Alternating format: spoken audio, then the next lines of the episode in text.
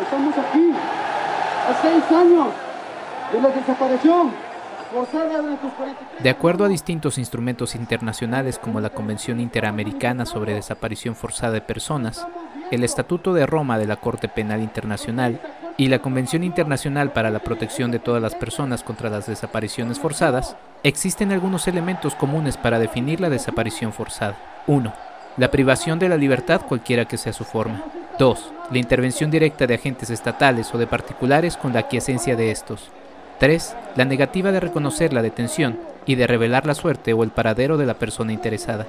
En términos generales, una desaparición forzada se define como la privación de la libertad en cualquier forma y que fuese cometida por agentes del Estado o particulares con el consentimiento de estos, seguida de la negativa a reconocer la detención o de revelar la suerte o el paradero de la víctima, teniendo como efecto que la víctima sea sustraída de la protección de la ley.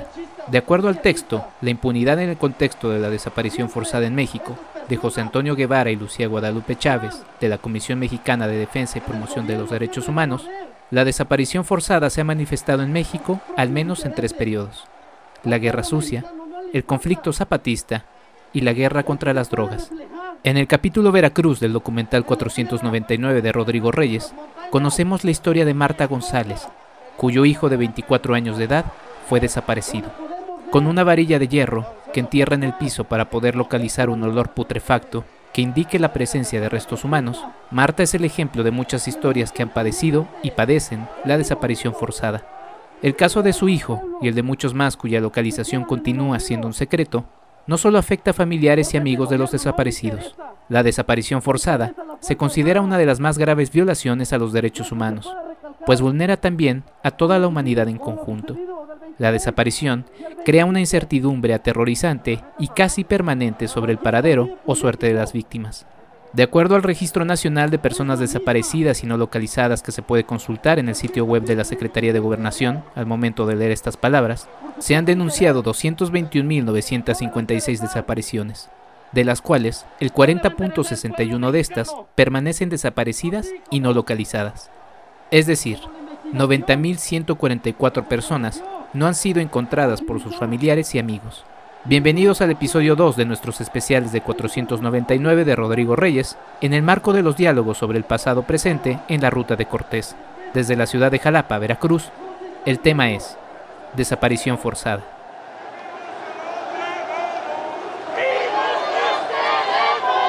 Porque vivos los llevaron. Vivos los queremos. Porque vivos los llevaron.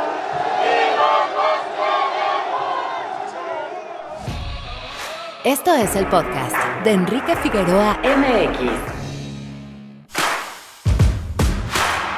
www.enriquefigueroa.mx Muy buenos días, tardes o noches. Seguimos en estos especiales de 499, este documental de Rodrigo Reyes, que ya, ya tendrán ustedes pronto, pronto información de fecha de estreno para que la puedan ver si es que no la han revisado. Ha tenido un paso muy importante por distintos festivales de cine, pero quienes son parte de las ciudades que va visitando este documental la pueden ver de manera presencial. Y me da mucho gusto volver a saludar a Rodrigo Reyes. Ahora, Rodrigo, te saludo en Jalapa. ¿Cómo estás? Estoy feliz aquí en Jalapa, una ciudad fresca, llena de agua, muy, muy hermosa. Y estoy súper feliz de reconectar con mi amiga, la señora Marta, que pues convivió mucho con nosotros en el rodaje de la película y que tiene una historia muy impactante y muy importante que, que nos, que nos narra en, la, en el segundo capítulo, en la segunda visita del conquistador. Exactamente, Rodrigo. Pues podríamos decir que en esta serie vas a ser como mi co-conductor y te agradezco mucho la compañía. Marta, pues sí, mucho gusto en saludarte. Justamente tu historia se enmarca en este documental 499 dentro del apartado que se llama Veracruz. ¿Cómo estás, Marta? Bienvenida, me da mucho gusto saludarte. Igualmente, aquí estamos sobreviviendo. Sobreviviendo, sí, no sería esa la respuesta que quisiéramos escuchar, ¿no? Quisiéramos escuchar que fuera viviendo. Y, te lanzo esa primera pregunta, Marta. Eh, ¿Cómo es vivir en Veracruz y en Jalapa en este 2021? Vivir con miedo. Vivir con miedo especialmente a la seguridad pública. a la policía estatal porque ellos son los que están para cuidarte, para cuidar, los, cuidar a los ciudadanos y no lo hacen, ellos te atacan. Ellos se llevaron a mi hijo. Fue víctima de desaparición forzada junto con sus siete compañeros más. Fue el Estado. Es una historia tremenda la que vamos viendo en 499, eh, justamente en el apartado de, Marta, eh, Rodrigo. Ya lo platicábamos en el episodio anterior con Jorge, él, marcaba eso, vivir con miedo pues, no es opción. ¿Cómo te encuentras con la historia de Marta, Rodrigo? Pues yo tuve la suerte de conectar con un gran fotoperiodista que, que se llama Félix Márquez y que es amigo de doña Marta, que ya había él eh, demostrado la confianza, ¿no? para que le permitieran acceder a, la búsqueda, a toda la vida cotidiana de, lo que son las brigadas, ¿no? Estas mujeres guerreras que están buscando a, sus seres queridos. Entonces, Félix como que me presentó. Sí, mira, Félix como que, como que este, abogó por mí, yo creo. Este, y, y entonces tuve la oportunidad de hablar con la señora Marta por teléfono y conectar y, pues yo, yo sabía que teníamos que tener una brigada y una buscadora en la película. Es, es un tema tan importante en nuestro presente y a la vez que tiene muchos ecos con el pasado, ¿no? Porque ellas lo que, lo que están practicando de, cierta manera es este, una, una, una, un estudio arqueológico de, de, la violencia, ¿no? Y lo vemos en la película, están excavando en el suelo para sacar muestras de la misma manera que, a lo mejor Matos Moctezuma está excavando en el Templo Mayor para sacar ofrendas y entender y tener una respuesta. Pero en el caso de ellas, e, es, esta búsqueda es tan trágica porque buscan a un ser querido, un ser que saben quién era y, tienen señales que, quieren encontrar, ¿no? O sea, es, ya, no estamos hablando de una reliquia, estamos hablando de, un tesoro muy personal, ¿no? Entonces, eh, tuve la suerte de, pues, de que usted me dio la oportunidad de conocerla y de participar en la película. Marta, eh, su hijo tenía 24 años y mencionó a la policía. Su hijo formaba parte de la policía. Así es. Eh, ¿Tenía miedo de que se uniera a la policía antes de que sucedieran estos hechos? Sí, porque ya empezaban los eventos violentos, las desapariciones y ya empezaban este, a llevarse a la gente y matarla a tubazos y, y dejarla ahí que dentro de lo malo y de la gravedad del asunto, pues las familiares los encontraban finalmente ahí. Sí me daba un poco de miedo, pero a la, a la vez yo confiaba en seguridad pública. Yo confiaba que ellos están para cuidarnos, pero veo que no es así. Marta, ¿qué le, qué le decía a su hijo? ¿Qué le comentaba a su hijo para tranquilizarla? Eh, ¿Qué le comentaba? ¿Qué recuerda? No, yo le decía que este, digo, ahí siempre nos abrazábamos, le decía yo que me daba miedo, ¿no? Dice, ma, ma, tú no te preocupes, yo no ando haciendo malo, no, no, haciendo nada malo, no tiene por qué pasarme nada. Y eso es lo que a mí me mantenía tranquila, porque pues era un muchacho que era este voluntario de la Cruz Roja. Entonces yo nunca imaginé que le fuera a pasar algo, porque pues él no, no tenía ni un vicio, no era hijo de familia, ¿no? Por eso yo tenía la confianza que no le iba a pasar nada. Rodrigo, nos platicabas ya en el episodio pasado también de tu relación con Félix. ¿Cuántas historias te acercó Félix? ¿Cuántas tuviste que revisar para finalmente poder ir eligiendo las que terminaron en el documental? Pues Félix nos conectó este, con Jorge, que por cierto es amigo de la señora Marta, tienen esa solidaridad, y también con el siguiente personaje que conoceremos, que es Sixto Cabrera, un poeta de la sierra eh, madre oriental y, que es de una comunidad nahua y escribe poemas en nahua, ¿no? En, un universo muy particular, ¿no? Entonces Félix, este, le movió mucho el proyecto y me iba conectando y me ayudaba como a presentar y a dialogar, pero esto lo hicimos desde antes, ¿no? Por teléfono, explicando bien la película. Marta, ¿y cuántas historias hay? Porque usted la, la vemos eh, en, algunas de las eh, protestas que encabeza, ¿no? Como parte también del colectivo Solecito, del que ya ahorita le preguntaré pero ¿cuántas historias eh, conoce y, se siguen aumentando en estos días lamentablemente parecidas a la suya? 300. de, viva voz, 300, que son las de mis compañeras del colectivo Solecito. Y de ahí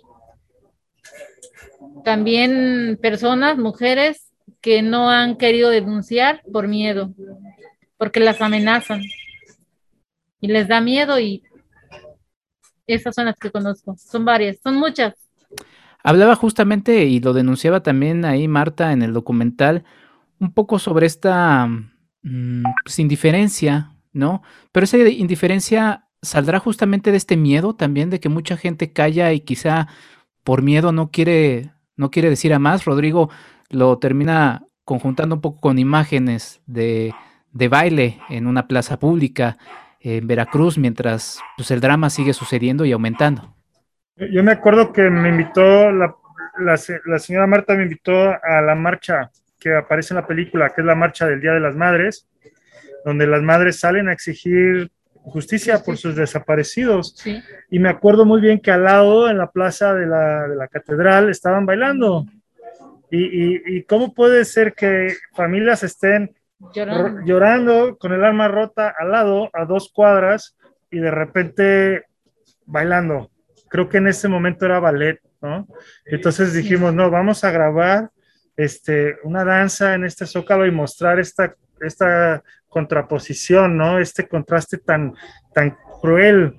Y, este, y regresamos ahora sí bailaban danzón, ¿no? Algo súper veracruzano, súper jarocho, y le dio como esta, este matiz de la indiferencia, ¿no? De que, ay, híjoles, ¿por qué hablas de cosas feas? Mejor bailemos, ¿no? Lo cual me parece totalmente asqueroso, ¿no? Y nos debería de dar como sociedad una vergüenza tremenda de que, de que no, no podemos defender algo tan básico, ¿no? Como el derecho al duelo, el derecho a que haya justicia, el derecho a que las madres no tengan que estar escarbando eh, buscando restos humanos. O sea, eso, eso eh, si lo vemos en su dimensión, se compara totalmente con el Shoah, ¿no? Con el holocausto. Nomás que, que se ha minimizado a una, a una señora, a sus amigas, a un pueblito, se ha concentrado, ¿no? Entonces, eh, como que hemos perdido la proporción de las cosas, ¿no? Y, y, queríamos mostrar esa indiferencia tan, tan atroz este, que, que, se veía en el espacio, ¿no? La vida sigue, la farra sigue, mientras tanto, pues hay que las señoras este, terminen y, liberen, y liberen el espacio, ¿no? Sí, e incluso en, en las marchas, o sea, ni nos toman en cuenta. Es más, se meten las madres, se meten a sus casas y cierran la puerta. O sea, no se sienten exentas de alguna desaparición forzada o algún asesinato o alguna tragedia. Hasta nos quitan de ahí. Claro, nosotros no nos dejamos. No es miedo, es empatía. ¿Eh? Es, este, falta de, de, sentimientos, que no les importa a ellos lo que le pase a, al, al prójimo, a las madres les, son, les somos indiferentes. No es el miedo porque a ellos no se les ha desaparecido nadie, ni, ni les han matado a nadie. Es la indiferencia ante el dolor. Se creen que nunca y ojalá nunca les vaya a pasar nada. Porque entonces sí van a estar en nuestros zapatos y van a sentir lo que es ser rechazada, tanto porque te pasa la, tragedia, te pasa el evento. Los amigos tus amigas que querías que eran tus amigas se retiran. La familia se retira, todo se retira y no te ayudan, no te dicen necesitas dinero, necesitas esto, nada. Y todas esas personas no han pasado por un evento tan cruel, tan, tan inhumano, tan atroz. Por eso dicen, cuando les te llega a pasar, ahí vas a sentir y vas a andar con lonche, buscando y haciendo lo que esas madres hacen. Rodrigo, la, la historia sirve para, para reflexionar. Y yo reflexionaba recientemente que, pues a lo largo de estos años de historia que tenemos en México, nos acostumbramos a la pobreza, nos acostumbramos a la corrupción. Y ahora este nuevo legado, tristemente, es que nos acostumbramos a la muerte, a la violencia, ¿no? Eh, vemos números, ¿no? Ya luego nos son totalmente indiferentes como sociedad, justamente como marca Marta, ¿no? Números, pero no sabemos que detrás de esos números hay, hay familias. Para ti era importante este elemento, pues a lo largo de todo 499 que está presente. Pues mira, eh, la tragedia yo creo del ser humano es que tenemos una dimensión del tiempo muy egoísta, ¿no? Tenemos eh, los años de nuestra vida y pensamos que ese es el tiempo, ese es el tiempo, esa es la historia en realidad. Este, no, no entendemos que hay un más allá y un antes, ¿no? No entendemos ese continuo, ¿no?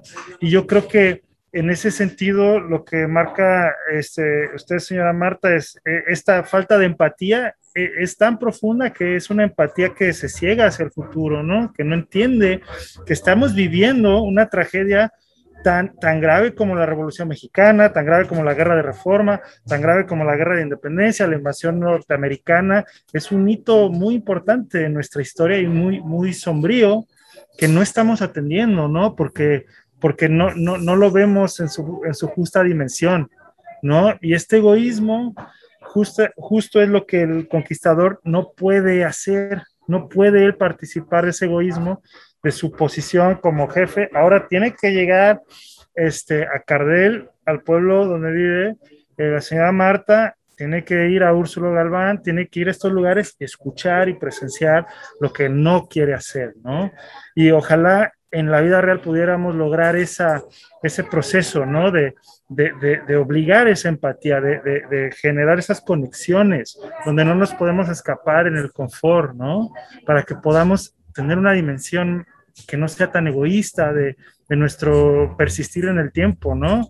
Porque esta violencia sigue y sigue y sigue, ¿no? Ocho años de Luis, pero hay personas que fueron desaparecidas hoy, ¿no? Y se sigue sumando a la lista del tiempo, ¿no? Este, entonces, el, tiempo fluye y, lo, utilizamos para reconfortarnos en lugar de, entender que, existimos en él y que hay que hacer algo, hay que construir algo en el tiempo, ¿no? Más bien es como cada quien su burbuja y mejor que lloren en casa ajena que llorar en la mía, ¿no? Siguen pasando los años, Marta, y desde luego que seguirá buscando a su hijo, pero lamentablemente también siguen pasando las autoridades siguen sin ayudar en ello, ¿no? Siguen pasando los años, sigo, seguimos nosotros, nosotras ocho, buscando a, mis compañeras, a su esposo, yo a mi hijo, pero esta vez sí nos están escuchando las autoridades. El gobernador sí nos está haciendo caso. No como las otras administraciones pasadas. Él sí nos está haciendo caso, nos atiende, antes no podíamos ni ver a, Yunes, ni mucho menos ver a Duarte. No, no podíamos, o sea, eran inalcanzables. Pero Cuitláhuac es del pueblo. Lo que yo sí quiero eh, apuntar y, con, ah, con, cariño es, yo, yo, yo, yo quisiera que ese apoyo se traduzca en algo concreto y real en el caso de su hijo y de todas sus amigas. Eso no ha pasado todavía. Todavía no, porque a pesar de que es una nueva administración con Cuitláhuac y hemos tenido apoyo, la fiscalía no ha sido capaz a estos dos años de que Cuitláhuac está a darnos un avance concreto, algo. No ha sido capaz de encontrarlos a pesar de que Huitláhuac sabe de nuestro caso, nos comunicamos con él, tenemos mesas de trabajo. Este, Fiscalía no ha hecho lo suyo. ¿De qué sirve que él nos apoye y nos dé ac- acceso a, diferentes herramientas, este, lugares, si, si no lo apoyan? No lo apoyan. Y esto lo marcas y para ti es importante y, por eso también imagino lo mencionas, Rodrigo. eh, en una parte del documental, el conquistador menciona, no perdemos nada en prometerles cualquier cosa cuando él está hablando de las alianzas con los demás grupos indígenas con los que finalmente terminarán entrando a Tenochtitlan. Un poco es eso, ¿no? Que no quede solamente en palabras, sino que haya acciones concretas. Marta, cuéntenos del colectivo Solecito de Veracruz que aparece en la película. Nosotros, este, en el año 2013, en el año que desaparecieron, desapare- tuvieron una desaparición forzada a nuestros familiares, en ese año conocimos a, a la que es ahora la fundadora y, y directora del colectivo Solecito. Es más, un grupo de, de madres, nos conocimos aquí en Jalapa en una protesta donde llovía y nosotros exigíamos a Duarte pues justicia y dónde estaban.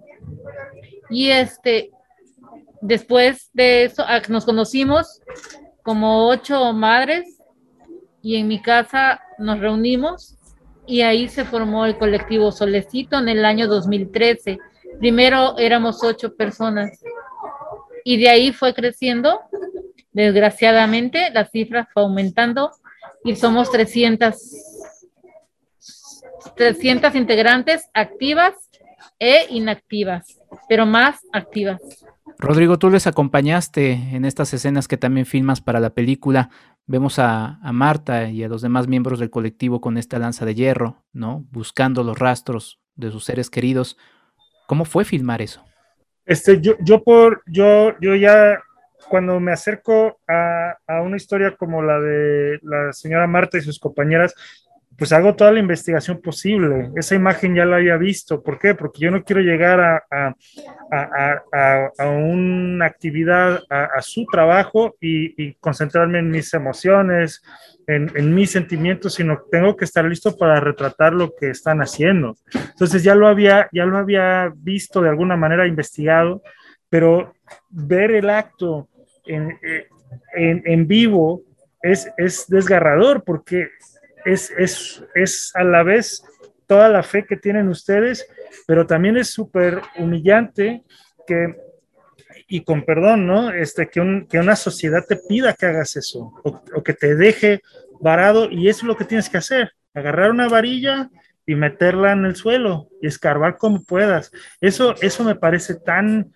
tan humillante y tan inhumano, es, es totalmente inaceptable. Yo creo, ¿no? Este, que haya personas haciendo eso. Y eso es lo que sentí, ¿no? Visceralmente, el respeto que tienen, ellos entienden la dimensión de las cosas y a pesar de, de que es una, una, acción tan, tan cruel, que la, la, repiten una y otra vez en su búsqueda, ¿no? Marta, ¿ya vio la película? No. Igual la verá Hoy. esta sesión. ¿Qué, sí, qué Enrique, padre? Yo he querido que todas las personas que participan que la vean en vivo en una pantalla grande. ¿Por qué? Porque yo creo en la experiencia del cine, yo creo en el, en el poder del séptimo arte en ese sentido, ¿no? Entonces, eh, yo creo que, que merecen la mejor experiencia posible de esta película, ¿no? Y por eso nos hemos esperado, a pesar de la pandemia, para hacer esta gira. Total y absolutamente de acuerdo, Rodrigo. Eh, Marta, ¿qué le diría a los ciudadanos? ¿Qué nos pediría a los ciudadanos? Porque pues no me voy a desprender del grupo, ¿verdad? ¿Qué nos pediría a nosotros eh, para poder ayudar, para poder sumar a esta lucha que encabeza, que como también en el episodio pasado marcaba Jorge, pues es la defensa de muchas cosas que vamos perdiendo y que pues ustedes las están defendiendo a toda costa, eh, pues porque finalmente a ustedes les ha pegado, pero a nosotros no está exento de que nos suceda. ¿Qué nos pediría a nosotros como ciudadanos para poder ayudar y apoyar? Que sean más, que tengan más este, empatía hacia las personas Más bien yo les pediría que cualquiera que me esté escuchando y me vea y sepa dónde está mi hijo y sus demás compañeros, nos diga, por favor, por medio de un, de un anónimo, a dónde están. Porque al menos yo ya no aguanto. Yo ya no aguanto tanto tiempo. Eh, eh, mi cuerpo se ha enfermado. No es fácil llevar a cuestas un luto interminable, suspendido. No tiene fin nuestro luto. No es fácil.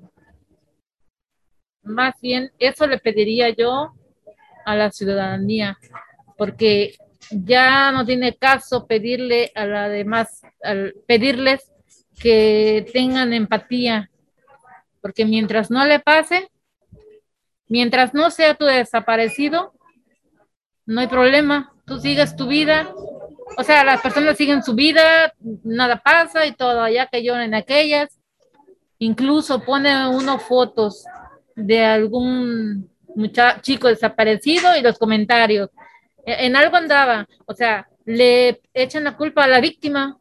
Para la sociedad siempre la culpa la tiene la víctima y la víctima no está y no se puede defender, pero por eso estamos nosotras que somos sus madres, sus esposas, que somos la voz de ellos.